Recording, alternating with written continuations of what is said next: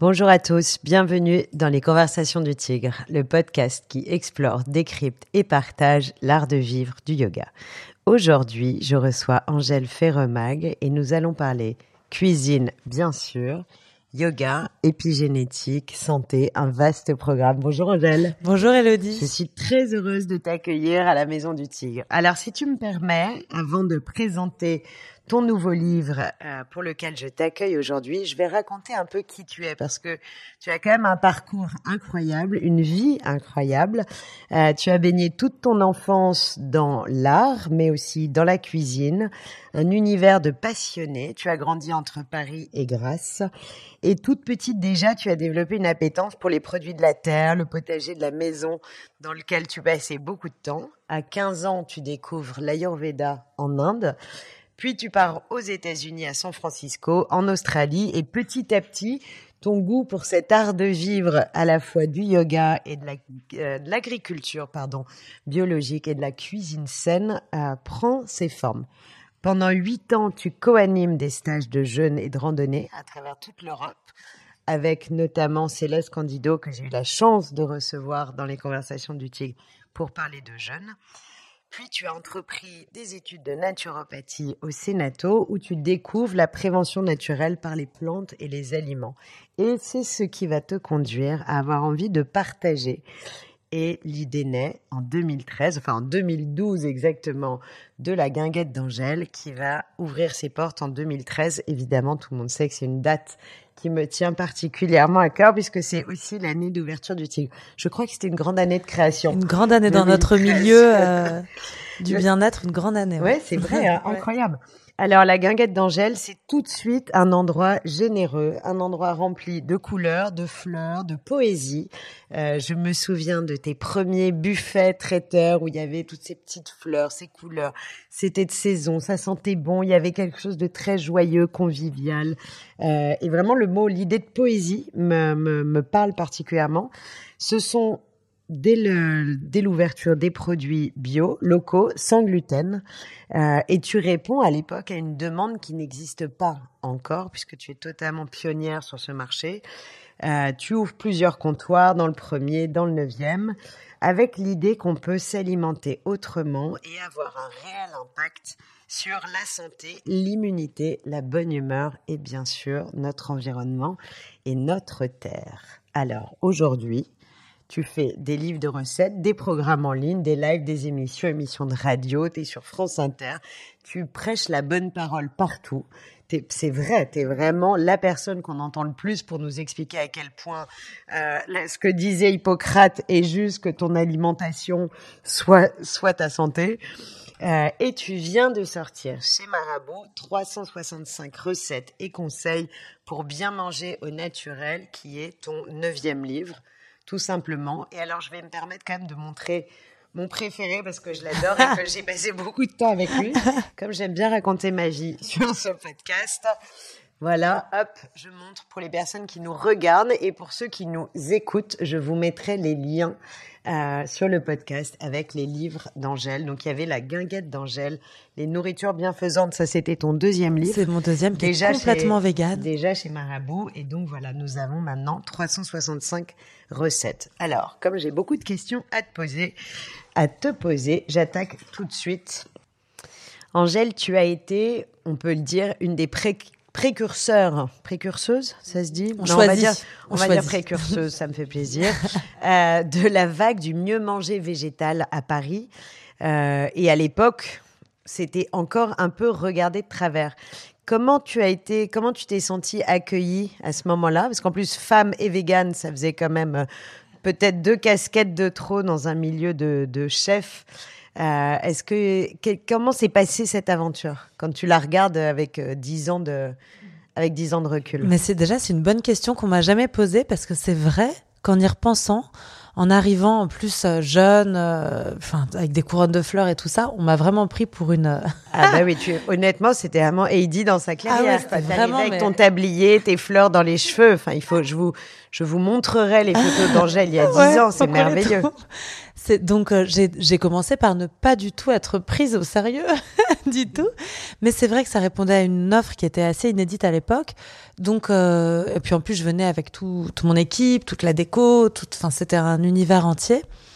Et en fait, euh, ça m'a permis de faire passer en douceur le message lourd que j'avais envie de porter derrière de d'urgence et de et d'impact et de et de, bah, et de de conscience quoi de conscience dans Donc c'était ça en fait, tu voulais avec ce côté très poétique et champêtre, tu as voulu casser les codes. Bah, j'ai pas euh, fait exprès mais en fait euh, en y pensant parce que parce que ce cette conscience je l'avais déjà de la l'écologie conscience écologique.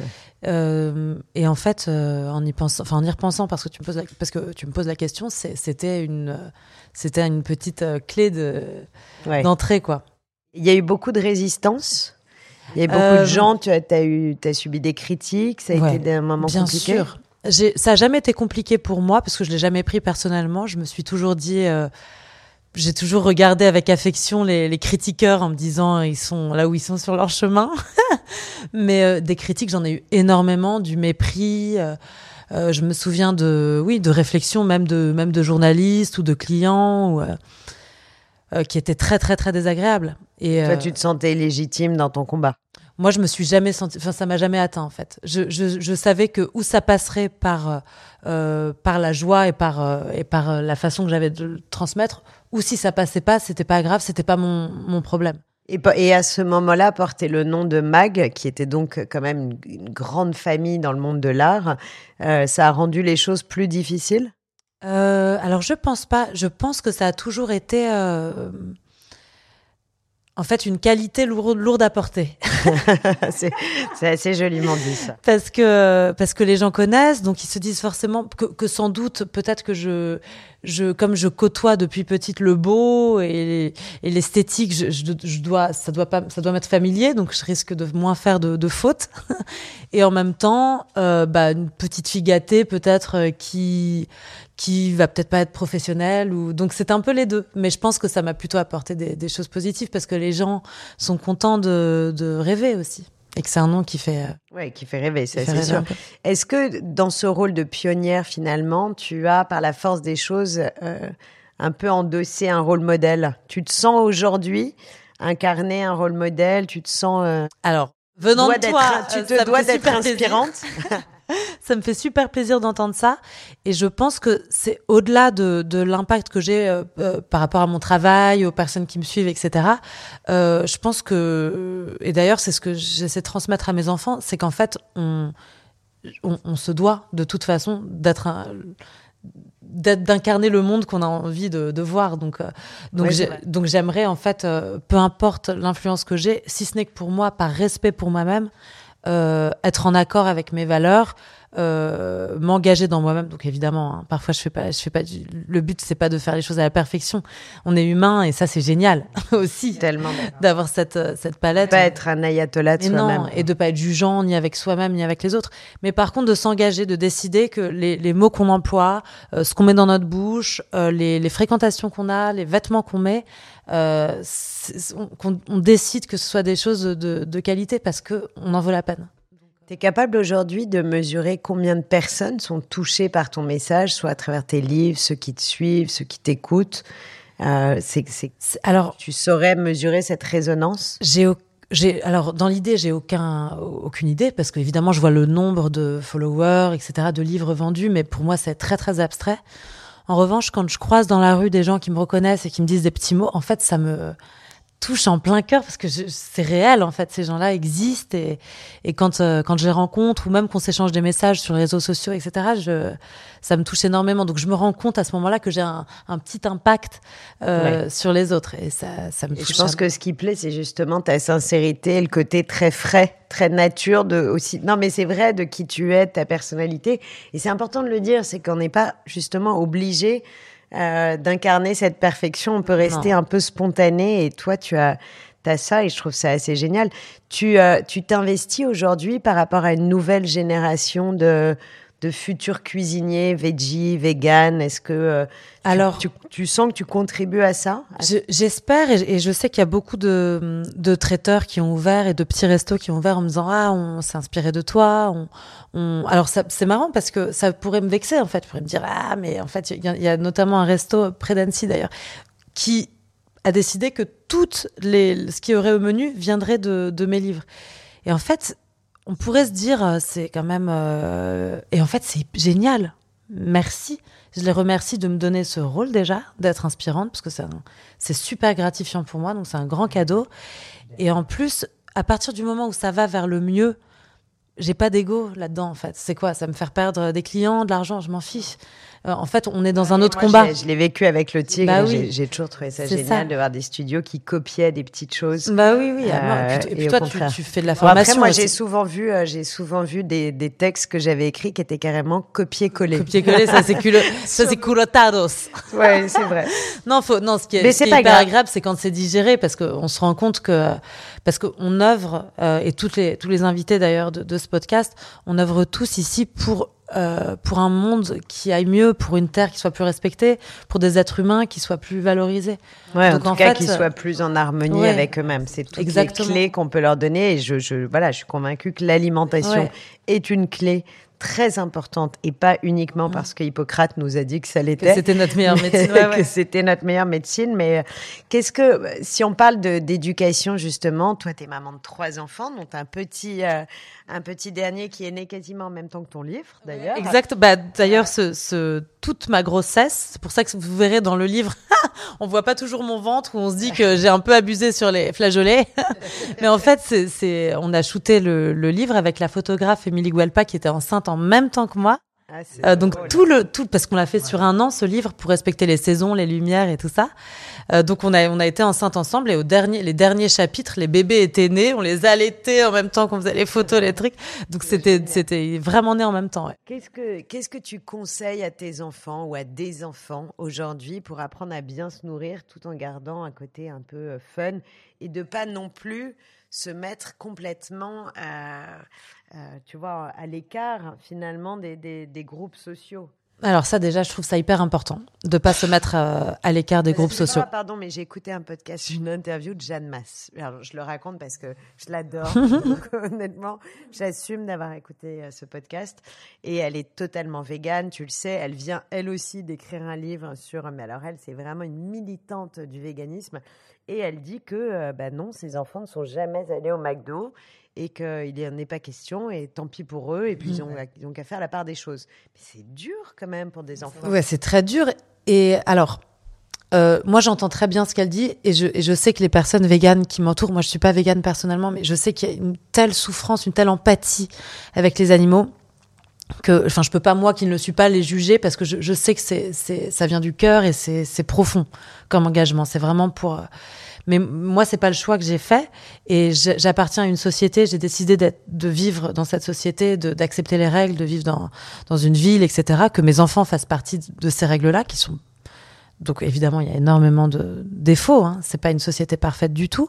Mais par contre, je pense que c'est important à partir du moment où j'ai fait ce choix de jouer le game. Donc euh, de respecter les feux rouges, de, enfin, autant ça que de ne pas voler et aussi de faire en sorte que mes enfants fassent partie de, de cette société, qu'ils se sentent pas exclus. Ouais, qu'ils soient pas euh, en marge parce, pas en marge. parce qu'ils doivent manger mieux. Non, exactement. Donc, alors qu'est-ce que tu leur as de façon positive Quels sont comment on peut apprendre à des enfants à bien se nourrir bah alors mes petites règles, déjà il y a, y a, des organismes comme l'école comestible qui œuvrent, qui vont dans les écoles apprendre aux enfants, euh, relier en fait les enfants à la terre. Donc ça je trouve ça extraordinaire. Moi je pense que ça c'est une clé leur faire mettre la main à la pâte. Donc nous, par exemple, quand, euh, quand j'ouvre une courge, euh, les, les, les, graines de courge, on les nettoie, on les fait sécher, on les plante ou on les met dans du coton. Donc après, ça fait une petite pousse. Bon, souvent, ça va pas trop plus loin parce que, parce que ça pourrit. Je sais pas pourquoi la graine de courge pourrit tout le temps. voilà, c'est ça. D'avoir fait ça avec des lentilles. Exactement. Bah, en fait, le, le faire, ça, ça, leur montre déjà le, ce qui se passe, en fait. Comment, euh, pourquoi le soleil, la photosynthèse, la, la, l'eau, la terre, enfin, pourquoi tout ça est tellement précieux. Et, euh, et puis après, si on peut le mettre dans la terre, le voir pousser, tout ça, c'est encore mieux. Et puis le récolter pour le cuisiner et le manger, là, on a tout gagné. Enfin, s'ils le font eux-mêmes, euh, si on leur offre cette conscience, moi je trouve ça extraordinaire. Donc déjà, pour moi, ça c'est important. Leur, leur expliquer, leur montrer, qu'ils comprennent aussi que quand ils consomment euh, du poisson, de la viande, c'est une vie qui, qui, a, qui a coûté euh, qui a coûté ça. Donc évidemment, moi j'ai jamais compris pourquoi quand j'étais petite on me disait il y a des petits enfants qui meurent en Afrique mangent. je trouvais ça atroce de mettre, mais oui, de mettre de la culpabilité à un enfant et tout ça. C'est pas, c'est pas si s'il me finit pas, c'est où on est mauvais cuisinière, ou on est mauvais pédagogue, ou on a trop servi. mais c'est pas de leur faute, donc sans culpabilité, voilà. Euh, donc ça, je trouve c'est important. Et aussi à la maison, on mange vraiment presque que des légumes, des graines, des céréales avec des super sauces qui mettent eux-mêmes à table, des huiles, des, des graines, des herbes aromatiques, euh, du citron, du tamari, enfin un peu plein de trucs comme ça qu'ils agrémentent eux-mêmes. Donc ça, c'est le repas à la maison, donc c'est assez sain. En revanche, en dehors, ils font ce qu'ils veulent. Donc s'il y a des anniversaires, ils se nourrissent que de bonbons ou, enfin c'est ok en fait. Ou chez les grands-mères qui, les grands-mères, je ne sais pas si tu as ça, mais les grands-mères nourrissent n'importe comment leurs petits enfants. Mais oui, ah. mais oui c'est vrai qu'elles faisaient n'importe quoi. Voilà. je, suis bien d'accord. Bah faut laisser en fait. Faut pas. Je pense que c'est important de lâcher le contrôle. De toute façon, à partir du moment où on les, on les fait naître, les enfants, ils, ils nous appartiennent pas quoi. On est juste des tuteurs. participer à cette cuisine, c'est intéressant. Alors si on parle de la, la cuisine de demain, est-ce que tu peux imaginer que la grande cuisine étoilée de demain pourrait basculer vers plus de végétariens, parce qu'aujourd'hui, on a encore le sentiment que c'est dérangeant. Euh, quand tu vas dans un grand resto et qu'on demande à manger euh, un plat végétarien, tu sens bien que ça, ça, grince des dents. Et on voit que des grands chefs, même comme Passard, ont jeté l'éponge. Mm. Euh, ce sera quoi, à ton avis, cette, cette cuisine étoilée de demain? Mais c'est vrai qu'il y a eu un retour en arrière, bizarrement, en fait, récemment. Même, même le chef Romain Médère du Plaza Athénée qui avait décidé de complètement enlever la viande et euh, et les produits carnés, en fait, euh, a été changé par Jean Humbert et maintenant il y en a de, nouveaux. Donc j'ai l'impression qu'en effet, il y a un retour en arrière. Je pense que la cuisine de demain n'est pas...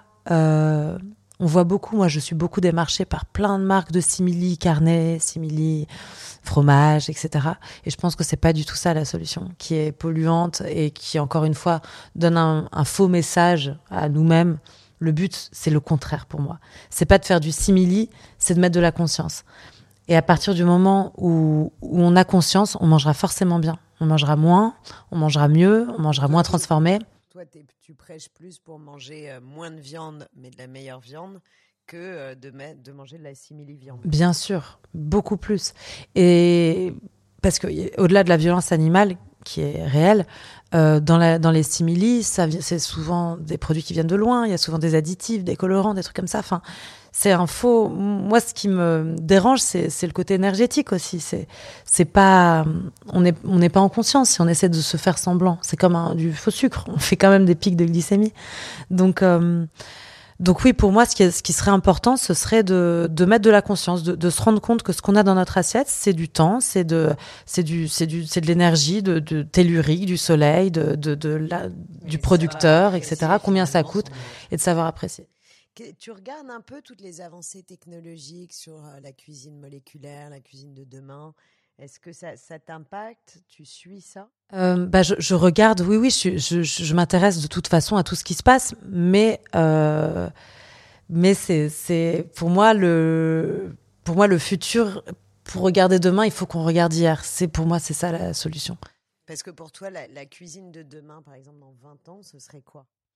Bah, pour, pour moi ou pour ce qu'on dit en, à la télé? Parce que parce que euh, quand on regarde ce qui se passe, on a l'impression qu'on va manger que des insectes et de la fausse viande et tout. Des fleurs, bah moi j'espère que j'espère que oui que ce sera ça une cuisine euh, consciente en fait où on mangera moins ou peut-être que il y aura que deux repas par jour finalement. On va verser en fait tout le paradoxe c'est qu'on nous dit en permanence les médecins le disent et j'ai eu la chance d'en recevoir dans les conversations du tigre euh, et d'ailleurs on va parler après d'épigénétique mais que on mange trop trop gras trop sucré trop salé etc on le sait on le sait et il n'y a pas beaucoup de déconsommation alimentaire. Enfin, c'est pas un mouvement euh, vers, vers lequel vont les gens. Et j'ai même envie de dire, au contraire, là, on sort quand même d'une période de crise et, on se remet dedans, c'est hyper anxiogène. On voit bien que les restos sont pleins.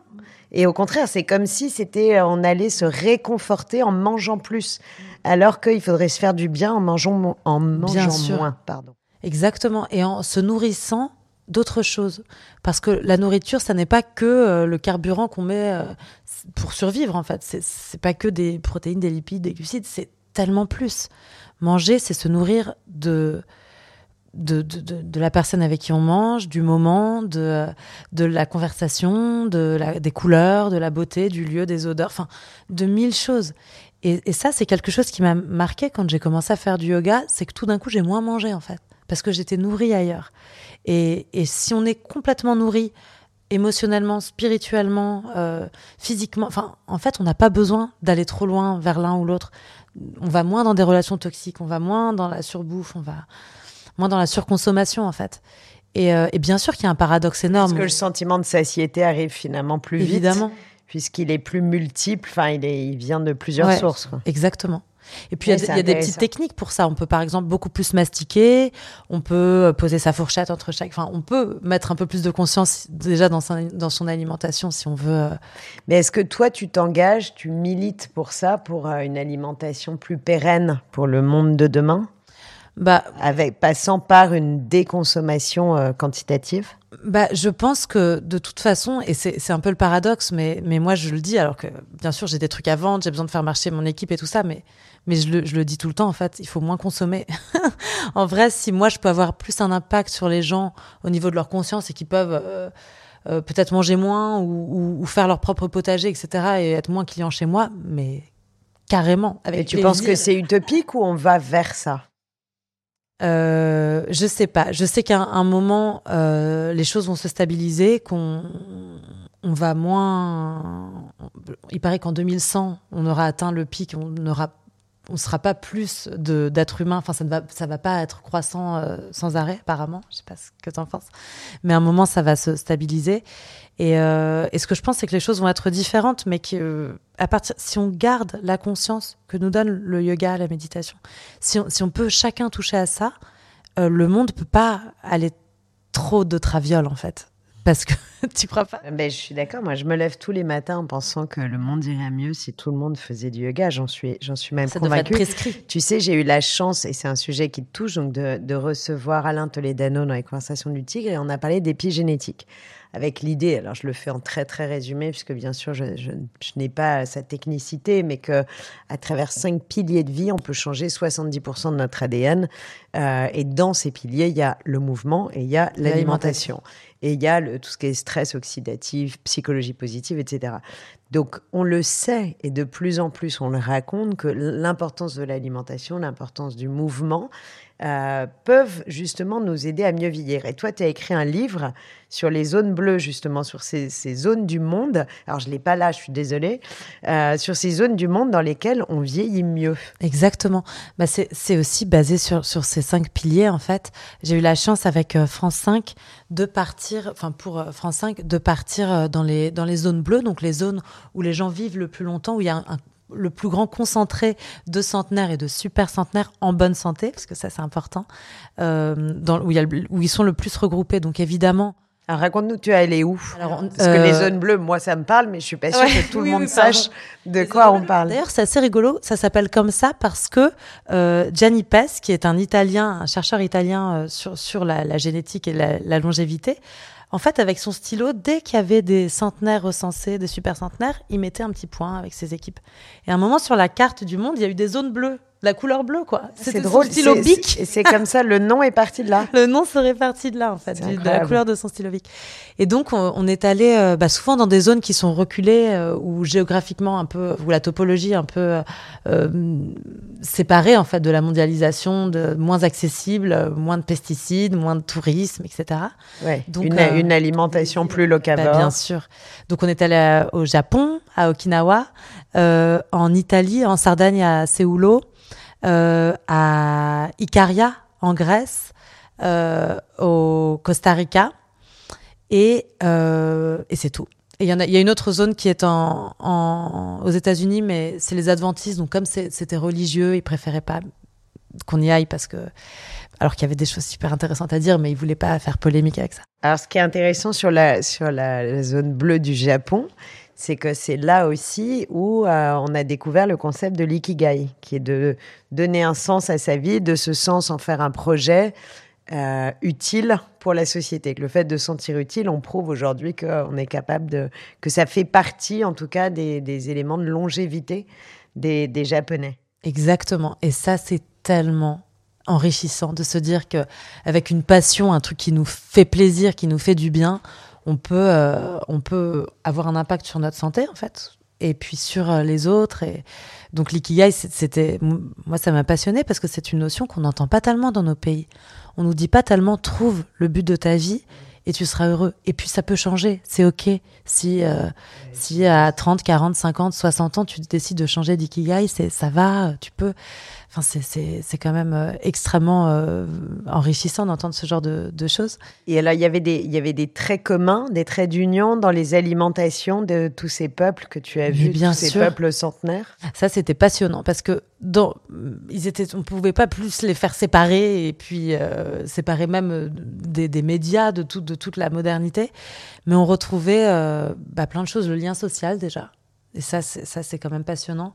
Les personnes âgées euh, étaient souvent euh, logées chez leurs enfants, leurs petits-enfants, leurs arrière-petits-enfants, et gardaient un but. C'est-à-dire que jusqu'à la fin, ils avaient un rôle social.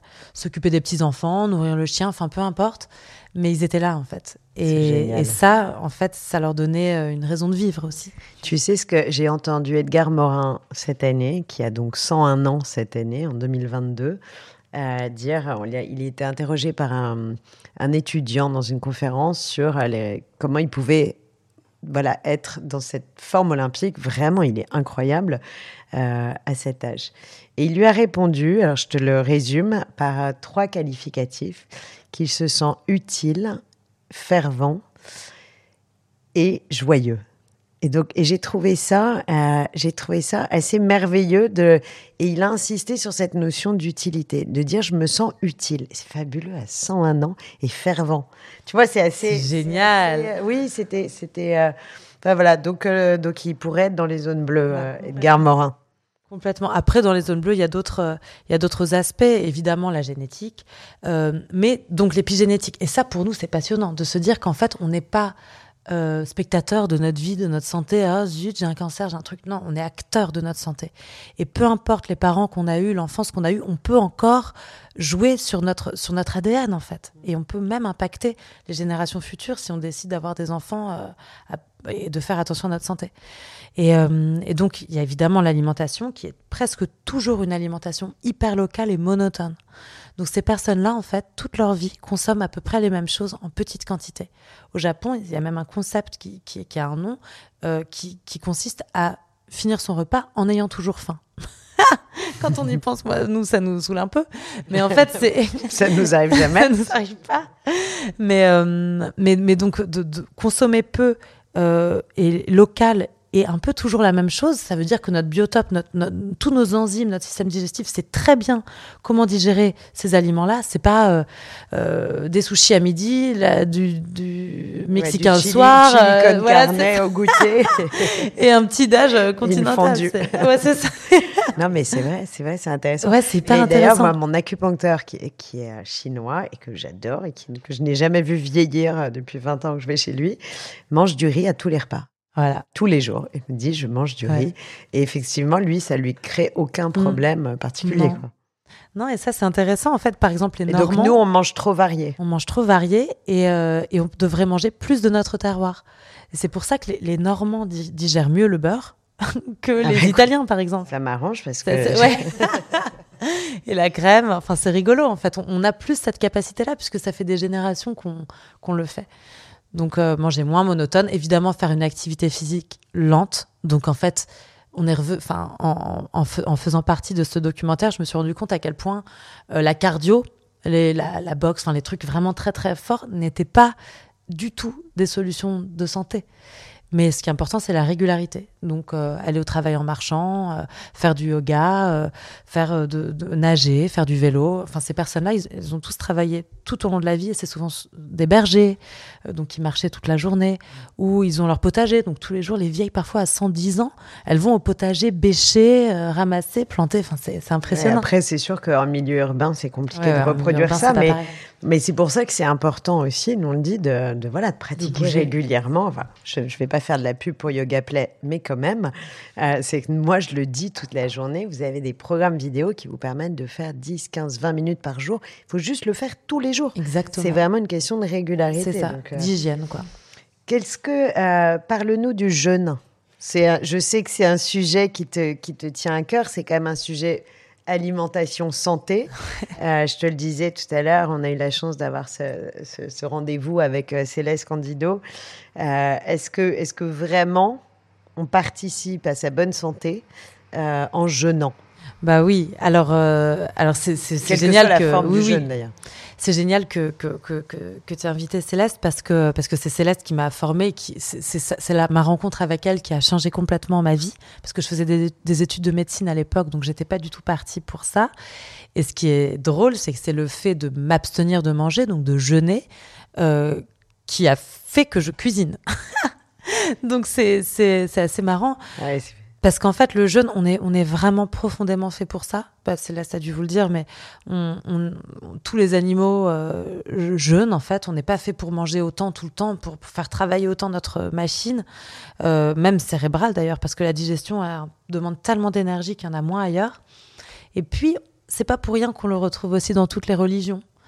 Euh, le jeûne d'Esther pour la religion juive, le, ramadan, le, carême, euh, les, enfin, dans toutes les religions, on retrouve cette, ce moment d'abstinence. Euh, comme si c'était un moment qui nous aidait à nous reconnecter au divin. Exactement. À nous reconnecter au divin et à nous-mêmes.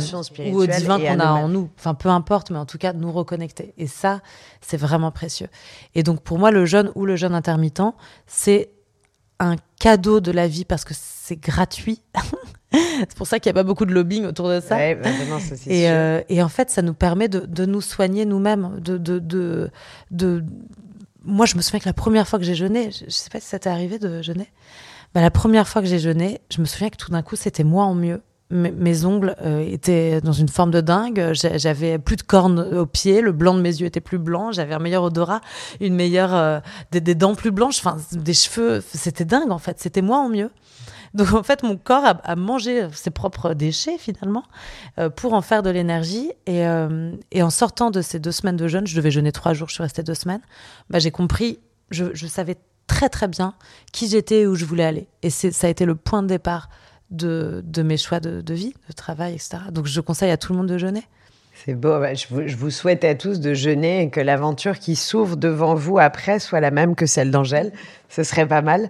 Est-ce que euh, mais et monodiète, qu'est-ce qu'on qu'est-ce qu'on en pense de la monodiète? Pour ceux qui peuvent avoir une vraie appréhension pour le jeûne, dont je fais partie. Hein, Je le dis clairement. Pour moi, c'est très difficile. Faut qu'on aille jeûner ensemble, Elodie. On va jeûner ensemble. Moi, je trouve ça dur. Euh, la monodiète, je trouve ça très bien. C'est comme les cures de jus, la monodiète. C'est, on va voir les effets du jeûne en, en moins fort et on va toujours avoir l'impression de manger. Moi, personnellement, je suis trop extrême. Alors, je préfère qu'on me dise tu ne manges rien. que tu manges un petit peu que d'un truc. euh, mais la monodiète, c'est très bien. Il faut faire attention aux saisons. Il faut faire attention aux personnes. C'est très important d'individualiser dans les monodiètes. Les personnes euh, trop maigres euh, devront pas faire les mêmes monodiètes que les personnes euh, euh obèses rouges. Que les... enfin, en fait, il faut qu'on fasse très attention à ça parce qu'on peut acidifier ou euh, on peut un peu changer les terrains. Mais, euh, mais des monodiètes, euh, c'est extra. et, même si c'est un repas par jour, et même si c'est des monodiètes de pommes de terre, par exemple, on n'en parle pas beaucoup parce que souvent on a envie de perdre du poids derrière ces idées-là. Mais, euh, mais en fait, c'est des monodiètes qui sont excellentes pour la santé. Oui, parce que ça remet tout le, système digestif au repos. Exactement. En fait, s'il y a un seul ingrédient, le système digestif va le euh, digérer beaucoup plus rapidement, beaucoup plus facilement que quand on fait ce qu'on appelle du mélangisme. et, euh, et, donc, en fait, on va avoir, ça va être plus rapide, l'énergie va être plus prise, en fait, les, les, les, micronutriments vont être mieux assimilés et on va avoir plus d'énergie pour le reste de la, du, du, temps. Donc euh, oui, les monodiètes, euh, carrément. Est-ce que le, le, fait de supprimer les protéines animales, si on si et seulement si on sait consommer des protéines végétales et donc les marier avec euh, les bonnes légumineuses, etc., est-ce qu'aujourd'hui, ça a un impact positif sur notre santé? Alors, oui et non. Je pense qu'avant tout, ça doit être un choix qui doit être fait euh, individuel. en conscience, etc. Il faut, faut, pas que ce soit imposé par quiconque. Et, euh, et je pense qu'il faut faire très attention. Donc oui, être végétarien, bien sûr que ça peut avoir un impact positif sur notre santé, dans la mesure où c'est bien fait. Et, euh, et je pense qu'il faut faire attention aux carences, notamment en B12, etc., pour les véganes. Euh, mais Alors, si je, veux bien, bien... Que tu nous, je veux bien que tu les précises, parce que je pense qu'il y en a beaucoup, donc les personnes qui nous écoutent, qui sont passées euh, aux protéines végétales. Justement, c'est quoi les carences classiques, on va dire, un peu euh, auxquelles il faut faire attention quand euh, on arrête les protéines animales? Alors, ça, ça peut être les oméga 3, la vitamine B12, et qui est le plus gros problème, et qui se voit pas tout de suite. En plus, on a un stock qui pourrait durer 3-4 ans. Donc parfois on devient vegan et on est fou de joie et tellement euh, bien dans notre santé, etc. Et c'est seulement au bout de quelques années qu'on commence à perdre nos cheveux, avoir une qualité de peau moins, moins bonne, etc. Donc aujourd'hui on trouve des compléments alimentaires vegan de B12. Comme quoi, par exemple? Euh, Comme la levure de bière, il me semble, euh, les, des levures de riz aussi, ce, ce genre de choses. Peut-être que, je crois que dans les champignons aussi, il y en a. Euh, donc voilà, ça, ça, ça fait partie. Mmh. Euh, les, les oméga 3, donc qu'on trouve euh, évidemment dans les petits poissons gras, on peut les retrouver dans les dans les huiles, dans les par exemple les graines de lin. On trouve même aujourd'hui dans les magasins bio des, des mélanges spéciaux oméga 3. Euh, et puis la vitamine D aussi.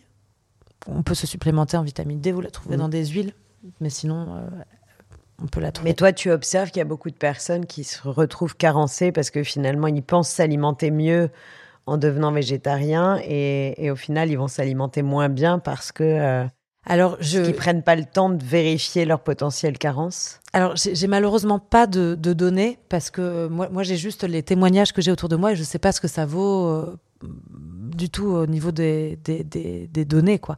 Mais je sais que oui, j'ai j'ai beaucoup de, de clients, beaucoup de messages sur Instagram de personnes qui euh, qui sont qui sont carencées et qui se retrouvent en mauvais état et qui mettent du temps à revenir à cette alimentation d'avant. Parce qu'en fait on est tellement heureux et tellement fier quand on quand on atteint le le- enfin le véganisme de, de, de faire du bien aux animaux enfin de plus faire de mal aux animaux de, de contribuer à la planète. On a envie de porter le message d'être précu enfin Ouais, c'est c'est compliqué de c'est revenir très en compliqué de revenir en arrière et il faut surtout pas le vivre comme un échec. Euh, et je pense que euh, que bah, que y a, pas de jugement et peut-être qu'il y a des personnes à qui ça convient très très bien et ça ira toujours.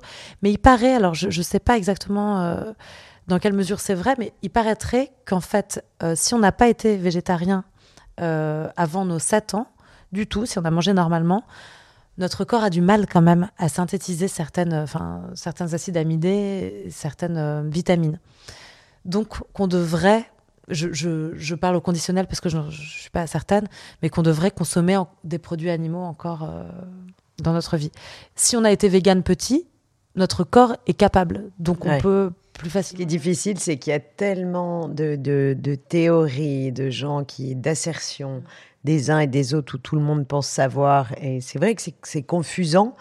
Et ça, ça peut être difficile. Je pense que la vraie règle, ce que tu disais tout à l'heure, c'est déjà de le faire en conscience et de s'écouter, de, de, d'observer aussi ce qui se passe dans son corps et de pas vouloir à, à tout prix continuer à avancer sur un chemin, de s'entêter entre guillemets dans un chemin si on voit qu'il ne nous fait pas du bien.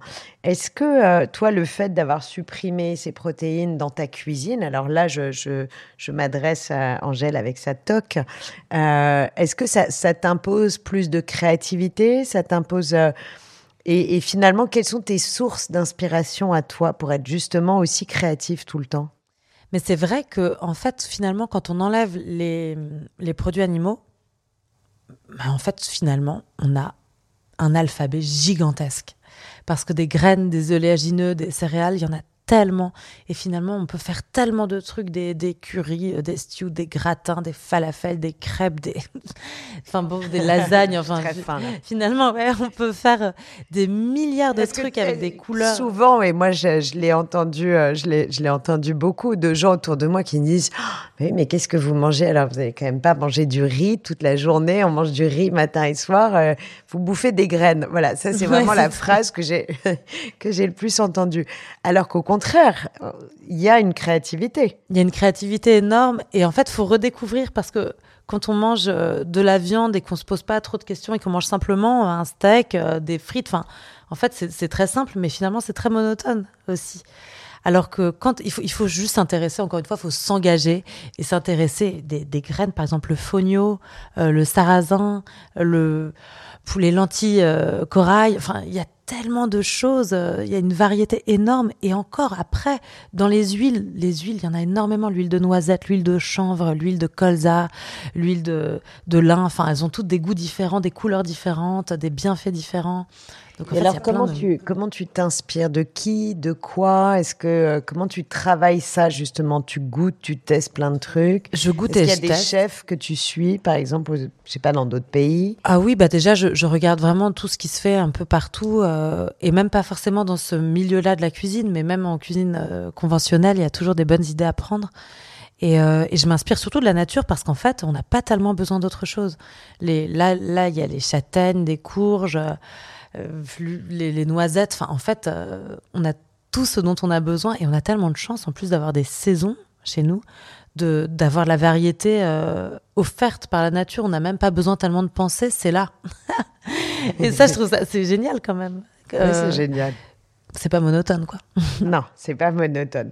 Tu dis dans, tu, tu parlais tout à l'heure du yoga et à quel point ça t'avait aidé. Est-ce que ça continue à faire partie de ton quotidien de maman de trois enfants et de chef d'entreprise? Hein, Maintenant, il y a 25 personnes qui travaillent pour toi, tu écris neuf livres, tu fais des émissions tout le temps. Le yoga prend quelle place finalement dans cet écosystème bah, d'Angèle J'aurais aimé que tu ne poses pas cette question, mais je suis très contente parce que justement, maintenant que j'ai l'abonnement à, à Yoga Play, je vais pouvoir me remettre et surtout Enfin, j'ai vu, tu me dis si je me trompe, mais que je peux faire que quelques minutes parfois, dix minutes, une demi-heure. Et ça peut vraiment être spécialement le matin ou enceinte. Ou... Donc ça, c'est exactement ce qu'il me faut, du sur-mesure. T'as prévu d'être enceinte Non, non, non, non, non, non, non. Je dis pour les pour les femmes qui nous écoutent, qui sont enceintes éventuellement. Mais non, parce qu'en fait, je, je, je, le faisais quand j'étais enceinte. Et depuis qu'il est né, j'ai plus le temps du tout. Et c'est pour ça que tu me l'avais offert d'ailleurs à ce moment-là. Mais euh, mais là, en fait, le, le yoga a pris une forme un peu différente parce que je suis un peu sous l'eau. J'aime pas dire ça parce qu'en vrai c'est faux. Le temps je pourrais le trouver, c'est un espace que je me donne pas, mais je sais que je pourrais me, l'offrir. Mais euh, mais là pour le moment c'est plus dans le l'hygiène de vie yogique ouais. que je que je vis mon yoga donc de, du centrage de la méditation du brossage à sec euh, de brosser la langue de enfin c'est ces petits trucs là ça paraît mais non non mais au contraire c'est mm. génial de partager cette routine je trouve bah je je, je pense que donc brossage à sec par exemple brossage à sec. donc par exemple le réveil euh, au moment où je pars sur la pointe des pieds où je sais que j'ai 4 minutes 10 à moi, je me fais un brossage à sec, donc euh, comme tu sais, en suivant le, le réseau lymphatique. Euh, ensuite, un massage à l'huile, massage, massage. Euh, ouais, je m'enduis quoi, rapidos. euh, D'huile de sésame, en en mettant un petit coup dans ma bouche, comme ça au passage, je me fais un bain de bouche. Donc je fais un bain de bouche à l'huile de sésame, en même temps, je me, je me, je m'en mets sur le corps en me vraiment en conscience. Là, pour le coup, quand je me mets de l'huile sur le corps, je me dis le plaisir de la caresse, avec le plaisir en me disant mais je m'aime et merci, mais ce corps, même s'il est, il, pourrait être jugé comme hyper disgracieux finalement par les normes actuelles, il a donné la vie, il est capable d'embrasser, de sauter, de danser, de faire l'amour, c'est génial, je l'adore, merci, je m'aime. Donc je me booste un peu le matin, comme ça. Après, je prends une douche glacée, mais bien glacée, mais très courte. Et après, alors là, mais je crache donc quand même mon huile de sésame. Qu'on a le gant de douche pour ceux le qui gant de douche. je, je l'avale pas. Et là, déjà, ma journée est super bien commencée. Il faut vraiment, vraiment y aller pour, pour me mettre de mauvais points. Hein, c'est vraiment 10 minutes, c'est 10 minutes en même tout, pas, à peine. Même pas, ouais, même pas. Franchement, je le fais très vite. Et ça suffit pour, euh, pour être aussi joyeuse et belle qu'Angèle toute la journée. bah, je sais pas, ça, mais joyeuse, c'est recette. Bah après, en Moi, fait, je ne t'ai jamais vu autrement qu'avec ce, ce sourire, cette joie. Donc, c'est aussi, Ah. non, mais c'est l'énergie aussi que, que tu dégages. Ouais, ouais, et vrai. quelque part, tu la, tu la nourris, cette énergie. Ouais, je la nourris. Ce rituel, pas naturel. ce rituel Mm. il fait partie de cette énergie. Exactement. Et en fait, la joie, ça se cultive et ça se nourrit. C'est vrai. C'est Oui, pas, ça se c'est pas, y a, décide. ça se décide. Je Exactement. suis tellement d'accord. Exactement. Et pour les enfants, c'est tellement important de leur transmettre ça parce que ça, ça s'apprend aussi. Donc, euh, si on, enfin, on fait attention. Enfin, le nombre de personnes, je vois de parents d'élèves qui mettent la pression pour les machins. Elles en sont où de, de leur anglais, de leur truc des notes? On s'en fout. La joie, la conscience, c'est ça le plus beau cadeau qu'on peut offrir, qu'on puisse offrir à nos enfants. Si on leur donne ce cadeau-là, mais c'est- rien ne pourra. Enfin, la vie sera belle en fait, quoi qu'il se passe. Ah, je crois que c'est la plus belle Mm. parole que tu pouvais partager avec nous. C'est quoi le prochain projet de la guinguette d'Angèle? De me remettre sérieusement au yoga euh, de Angèle Perso. Et, euh, et sinon, euh, ah bah oui, il y a une, euh, une émission de télé qui est, qui est dans les dans les dans les bacs. Et puis euh, et puis un, un lieu euh, un lieu plus grand où on puisse recevoir tout le monde, dont des cours de yoga, sûr. j'espère bien. Mais moi aussi, Et j'espère bien. qui serait à Paris dans le 14e. Donc ça c'est c'est pour la fin de l'année normalement. Donc fin d'année 2022. Ouais. Génial. Bah écoute, on- on a hâte et on sera là. Euh, J'ai une dernière question à te poser que je pose à tous mes invités dans un climat un peu compliqué où nous sommes assez euh, relativement désorientés euh, depuis depuis plus de deux ans maintenant. On ne sait pas où on a le droit d'aller, quand, comment. Et il y a vraiment cette ce niveau d'incertitude qui continue à nous plomber un peu. Euh, quel est ton conseil à toi? Bah, euh, mon conseil, au lieu de vouloir aller quelque part, c'est d'aller euh, là où on est. Je pense que c'est ça le meilleur conseil. Nos fesses ne sont jamais ailleurs que que sur le siège où elles sont posées.